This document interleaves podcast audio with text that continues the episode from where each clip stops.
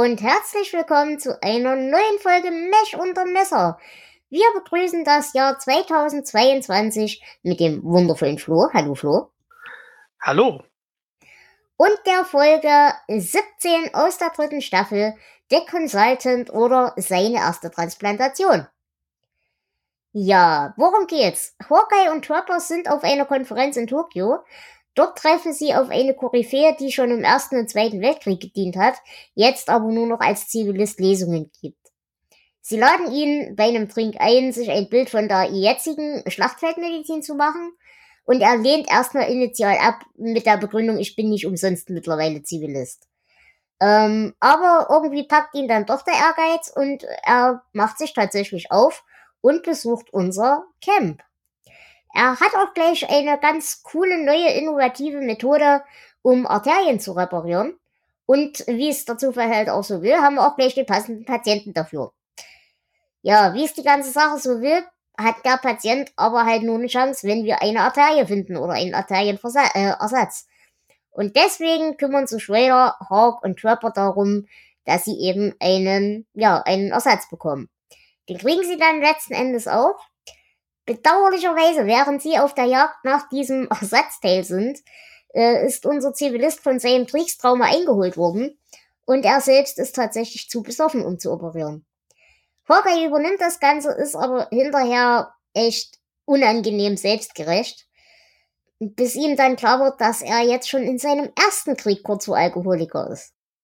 Ja, The Consultant ist die 65. Folge der Serie äh, geschrieben von Robert Klein nach einer Story von Larry Gelbart und äh, Regie hat Gene Reynolds geführt. Ähm, der ist ja auch einer der Mesh-Regisseure überhaupt. Und ursprünglich ausgestrahlt wurde sie am 21. Januar 1975. Mhm. Und wir haben halt hier eine Besonderheit, denn äh, Robert Elder spielt den, den, den Consultant. Stimmt, und äh, der ist der Vater von Alan Elder. Und genau. Hawkeye. Ja. Und ich muss auch tatsächlich sagen, dass das, das glaubt man ihnen auch. Also, ich meine, sie sind ja nun wirklich verwandt, aber da sieht ihm echt krass ähnlich. Das ist schon ein bisschen, bisschen amüsant. Mhm. Und ähm, er kehrt auch noch mal wieder in der achten Staffel. Ah, okay. Ja, ähm, also es ist dies, dieselbe Figur, aber ist dann da doch etwas anders. Äh, da kommen wir dann in ein paar Jahren dazu. Ja, ich bin gespannt. Was ich noch ganz lustig finde, dieser, dieser ähm, Consultant heißt mit Nachnamen Borelli. Und den Namen haben sie wahrscheinlich nicht zufällig gewählt, denn das ist tatsächlich ein äh, italienischer, ja, Doktor, Physiologist, was auch immer, aus Italien, der tatsächlich so die bahnbrechende ja, Forschung in Bezug auf, auf äh, Biomechanik und Bluttransport äh, und so weiter und, und Zusammensetzung und so weiter äh, erforscht hat.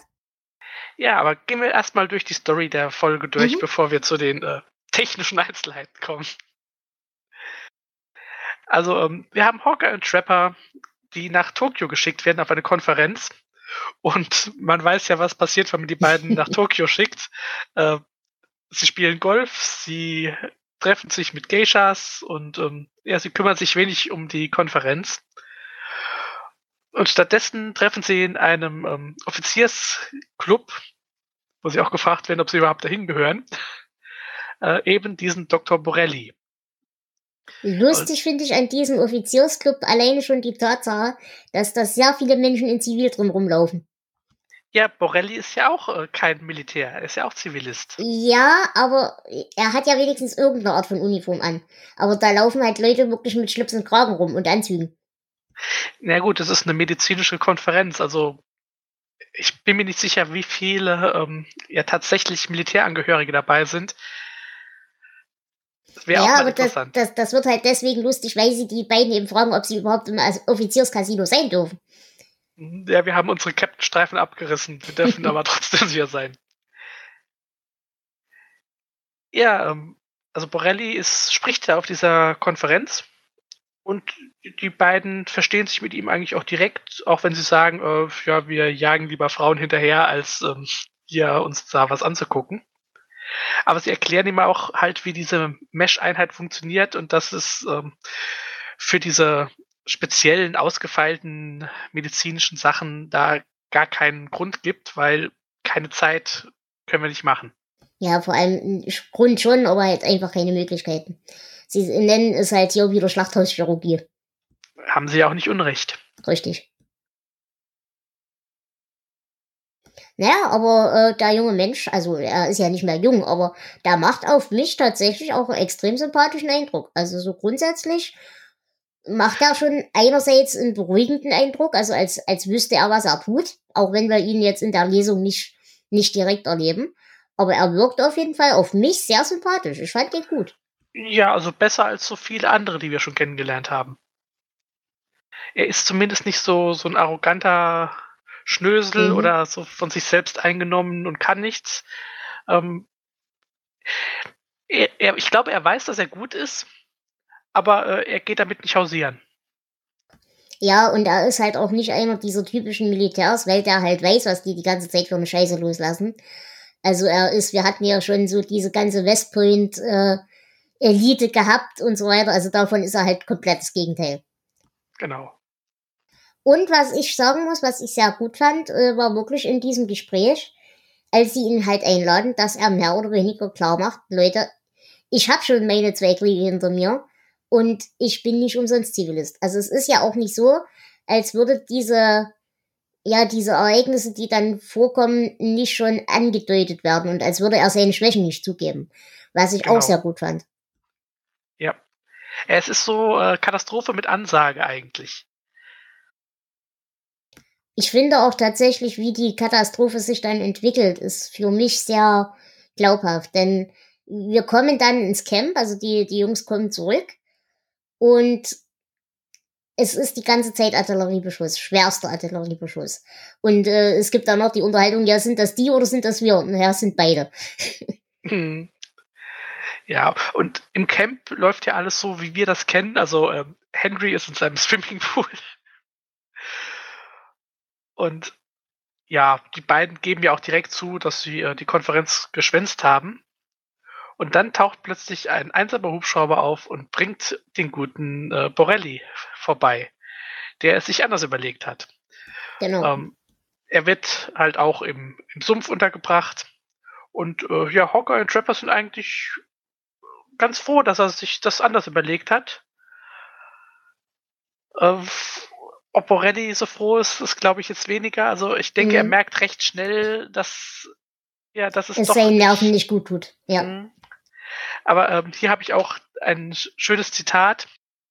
Äh, wir haben ein großartiges Messezelt. Ja, das Zelt ist großartig, aber das Essen bringt einen um. Nein, und vor allem, es geht ja schon damit los, dass sie ihm erstmal zur Begrüßung wie jedem einen Trink in die Hand drücken. Ungefragt. Und es geht damit weiter, und das fand ich auch ganz großartig dargestellt, wie eben während überall so die Granaten und Zeug runtergehen und so, man sieht ihm eben im Gesicht an, dass er sich ernsthaft unwohl fühlt. Und das finde ich auch richtig gut gespielt, weil er eben nicht sagt, irgendwie, mir ist das nicht geheuer oder so, sondern man sieht ihm sein Trauma an. Mhm. Ja, also ähm, Papa Elda ist tatsächlich auch ein guter Schauspieler, muss ich zugeben. Naja, und dann haben wir halt auch wieder das nächste Problem. Die Jungs sind halt in ihrer Selbstgerechtigkeit, auch wenn sie verdient ist zu einem gewissen Teil, halt sehr, ja, unvorsichtig. Ich meine, ja. Hawkeye sieht halt, äh, wenn sie dann äh, losgehen, um die, um diese Arterie zu holen, fragt er ihn ja noch extra, kommst du klar? Also er hat ja den Verdacht, dass da was nicht hinhaut. Na? Ich meine, klar, was soll er machen? Ist ja auch wieder, ist ja auch wieder richtig. Aber die Wahrscheinlichkeit, dass der am Ende zu sehr zittert, jetzt vom Alk mal abgesehen, um zu operieren, das ist, glaube ich, von vornherein klar. Ja. Ja, Aber bevor das weitergeht, haben wir jetzt noch erst noch ein paar lustige Szenen, ähm, wie die Arterie besorgt werden soll. Ja, also, und Jörg hat natürlich Vader wieder seine ja, großen Momente. Er ist wunderbar, er gibt sich wieder als Colonel aus und äh, telefoniert hin und her. Und dann äh, landen wir halt im Camp der Briten. Und dieser Brite ist ja auch ähm, sehr britisch. Mhm. Eine britische Arterie in einem amerikanischen Bein. Na. Sie wird wahrscheinlich einen unglaublichen Drang entwickeln, nach rechts zu fahren. Ja. Und, äh, nach links. Und hier habe ich auch mein zweites Zitat der Folge. Ähm, mein Vater hat beide Beine im Ersten Weltkrieg verloren. Er hat sie nie vermisst. Und er hat länger gelebt, weil er sich nie die Schuhe zubinden musste. also es ist ein sehr bescheuerter Brite, aber sie kriegen ja die Arterie dann trotzdem. Aber ich frage mich tatsächlich, ist der ist der so, weil er Brite ist, oder ist der so, weil er halt auch schon so völlig abgestumpft ist? Ich meine, er hilft ihm, ja, aber er fängt halt auch diese Unterhaltung erstmal an, ja, so viel Arbeit für so ein scheiß Bein. Ja.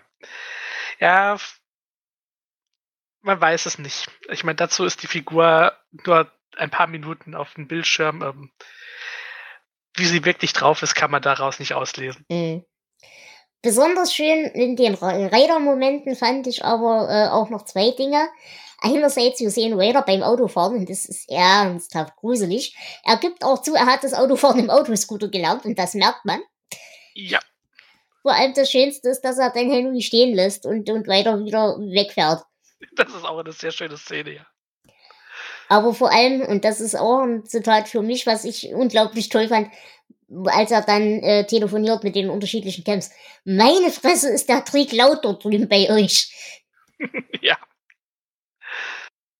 Ach, Raider ist einfach großartig. Ja, das stimmt. Ja, naja, auf jeden Fall, wir bekommen unsere Arterie und wir fahren mit der Arterie zurück, äh, lassen schon über das äh, Lautsprechersystem den Borelli ausrufen und es kommt einfach keine Reaktion. Also macht sich Hawkeye auf die Suche nach ihm und findet ihn im Sumpf. Ich weiß gar nicht, ob er ein Glas in der Hand hat, aber er sieht ihm auf jeden Fall an, dass er total katharisch ist. Er ist versumpft, ja. Ja, aber immerhin, er kann sich so weit zusammenreißen, dass er zumindest Hawkeye insofern assistieren kann, dass er ihm erklären kann, was er im OP machen soll. Und Hawkeye schafft es auch, diese OP tatsächlich erfolgreich über die Bühne zu bringen. Diese Szene fand ich eigentlich auch ziemlich gut, weil hier erkennt man, äh, dass er gar nicht so unterschiedlich ist wie die beiden. Also selbst total am Arsch ist er noch wenigstens professionell genug, um das jemandem beibringen zu können. Genau. Mhm. Ja, und jetzt kommen wir zu dem schwierigen Teil der Folge, denn ich muss ganz ehrlich sagen, gut, ich habe jetzt Vorwissen auch aus anderen Folgen und wir hatten auch schon oder wir werden das erleben, dass ähm, Hawkeye selber zu besoffen zum Operieren ist, beziehungsweise zu verkatert. Aber ich muss ganz ehrlich sagen, seine Reaktion hier, finde ich, passt nicht zum Charakter. Überhaupt nicht. Ja. Das Eben weil es mit, mit Vorwarnung kam. Genau, er, hätte er sich vorher anders verhalten und hätte man gemerkt, dass er es nicht kapiert hat, was Richtig. er da macht. Und eigentlich ist er ja sogar auch mit dran schuld. Also er hat ihm ja gleich den Trink in die Hand gedrückt, genau. als er angekommen ist. Ähm, ja, das, da war die Selbstgerechtigkeit dann doch wieder ein bisschen zu sehr, als dass man mit Hawkeye irgendwie sympathisieren könnte. Ja, auf jeden Fall. Und äh, was ich aber auf der anderen Seite wieder gut fand, zum Beispiel Trapper, gut, er hat nicht mitgekriegt, was jetzt das eigentliche Problem war. Aber Trapper reagiert ja relativ cool. Der, ja gut, Hawkeye übernimmt das jetzt, ist in Ordnung. Und er gibt der dem Broly auch die Hand, gratuliert ihm und so weiter und so fort. Aber Trapper tut ja überhaupt nicht dumm mit ihm. Ja. Das sind so Momente, wo ich denke, ach, eigentlich schade, äh, dass Trapper bald weg ist. Man hätte ja, aus ihm so viel machen können. Wobei ich sagen muss, ich mag halt seinen Aussatz, ehrlich gesagt. Ja, aber das ist eine andere Frage. Genau. Nein, aber äh, das ist, fand ich, wirklich out of character gewesen von Hawkeye, komplett. Ähm, sehr gut fand ich allerdings schon wieder die Reaktion von Borelli, als er sich dann halt nochmal ähm, Hawkeye stellt und sagt, äh, ich weiß nicht, ob du das hier fehl fehlinterpretierst, das ist nicht als Entschuldigung gemeint, aber ich bin hier in meinem dritten Krieg Und im Übrigen, du sitzt hier gerade selber mit einem Schnapsglas in der Hand und ähm, nur mal so als Hinweis, das ist keine Kaugummi-Maschine, mit der du da gerade kuschelst. Mhm. Ja, das fand ich auch gut, dass, äh, dass Hawkeye mit seiner Selbstgerechtigkeit eben nicht so ganz durchkommt. Ja, richtig. Ähm, ich meine, es hat ja jetzt keine so große Auswirkung auf den Charakter. Oder vielleicht mhm. irgendwann schon mal, aber ähm, es musste mal gesagt werden. Ja, das auf jeden Fall. Dinge, die gesagt werden mussten. Ähm, eine Sache hat mir noch wahnsinnig gut gefallen in dieser Folge. Und das äh, erleben wir ja immer wieder, wenn ein zumindest ehemals hochrangiger Militär irgendwie in dieses Camp kommt. Hotlips ist instantan verliebt und sehr sichtbar verliebt. Und das ja. finde ich so gut, das finde ich so großartig. Vor allem, dass Frank diesmal sogar die Eier hat, dazu mal einen Kommentar abzugeben. Ja, also diesmal hat es Frank auch wirklich richtig gemerkt. Also gut, es war auch kaum zu übersehen. Aber ähm, ja, wobei ich finde ja diese Charakterisierung von Hot Lips immer so ein bisschen äh, zweifelhaft. Also mhm. so männerverrückt. Äh, es passt nicht sie zu ist nicht männerverrückt, sie ist machtverrückt. Ja, gut, okay. Ab, na, da kommen wir in der nächsten Folge zu. Und sie hat Daddy-Issues, aber das ist nochmal eine andere Frage. Das ist nochmal was ganz anderes, ja. Nein, aber das, das hat mir tatsächlich auch sehr, sehr gut gefallen. Gut, naja, auf jeden Fall, ähm, es kommt dann zu dieser Aussprache und eigentlich denkt Borelli auch, dass Hawkeye jetzt äh, immer noch in seiner Arroganz schwelgt, aber es stellt sich raus, es tut er nicht, denn als Borelli verabschiedet wird, steht äh, Hawkeye letzten Endes doch am Helikopterfeld und salutiert lässig. Genau, und dann haben wir noch einen äh, Gag zum Schluss. Die beiden bereiten sich für die OP vor und Trapper sagt Raider, er soll herausfinden, mit welcher Schwester er heute Abend ein Date hat. Er weiß nicht mehr welche und er soll es absagen. Und die Schwester, die vor ihm steht, sagt, das war ich. Genau. Ja, das ist halt so ein klassischer Meschwitz. Aber ja. Ja. Wie würdest du denn die, äh, äh, erstmal, haben wir jetzt noch irgendwelche anderen Trivia zu der Folge, zu äh, dem Papa von Hawkeye? Nein, habe ich jetzt im Moment okay. nicht. Gut. Wie würdest du die Sache denn bewerten wollen? Ähm, ich fand die Folge tatsächlich ziemlich gut. Mit Abstrichen, das haben wir ja auch gesagt, also diese Überheblichkeit. Wobei ich mag, wie damit umgegangen wird. Dass ja. das nicht einfach so als Moralkeule stehen gelassen wird. Also ich würde hier auf jeden Fall äh, 8 von 10 Arterien geben. Ja, das würde ich mich tatsächlich anschließen. Ich würde auch bei 8 von 10 äh, englisch fahrenden Beinen hängen bleiben. Denn was ich hier sehr schön fand, war wirklich, wie subtil dieses Trauma gezeigt wird. Und ähm, wie sehr du von Anfang bis Ende erkennst, wie sich das entwickeln wird. Ähm, ja, mir wäre es auch lieber gewesen, das hätte man in irgendeiner Form wahrgenommen, aktiv und als Handlungsteil mit eingebaut. Aber gut, das ist dann halt so. Aber generell diese, dieser Moment, was man hier in dieser Folge wieder schön sieht, dass die Scheiße sich einfach immer und immer und immer weiter stapelt. Okay, du hast jetzt einen super Profi im Camp. Schön. Du hast aber trotzdem immer noch keine Ataria. Schön. Du bist immer noch unter akuten Artilleriebeschuss. Schön. Du hast zwar jetzt äh, irgendwie die Arterie wieder sicher nach Hause gebracht. Das heißt aber noch lange nicht, dass du operieren kannst. Dass du operieren kannst, heißt auch noch lange nicht, dass der Patient durchkommt. Also so diese, diese Eskalationskurve, die da mitschwingt, die fand ich richtig gut. Ja, wie im echten Leben. Genau. Gut. Hast du noch Ergänzungen? Ich wäre für heute durch.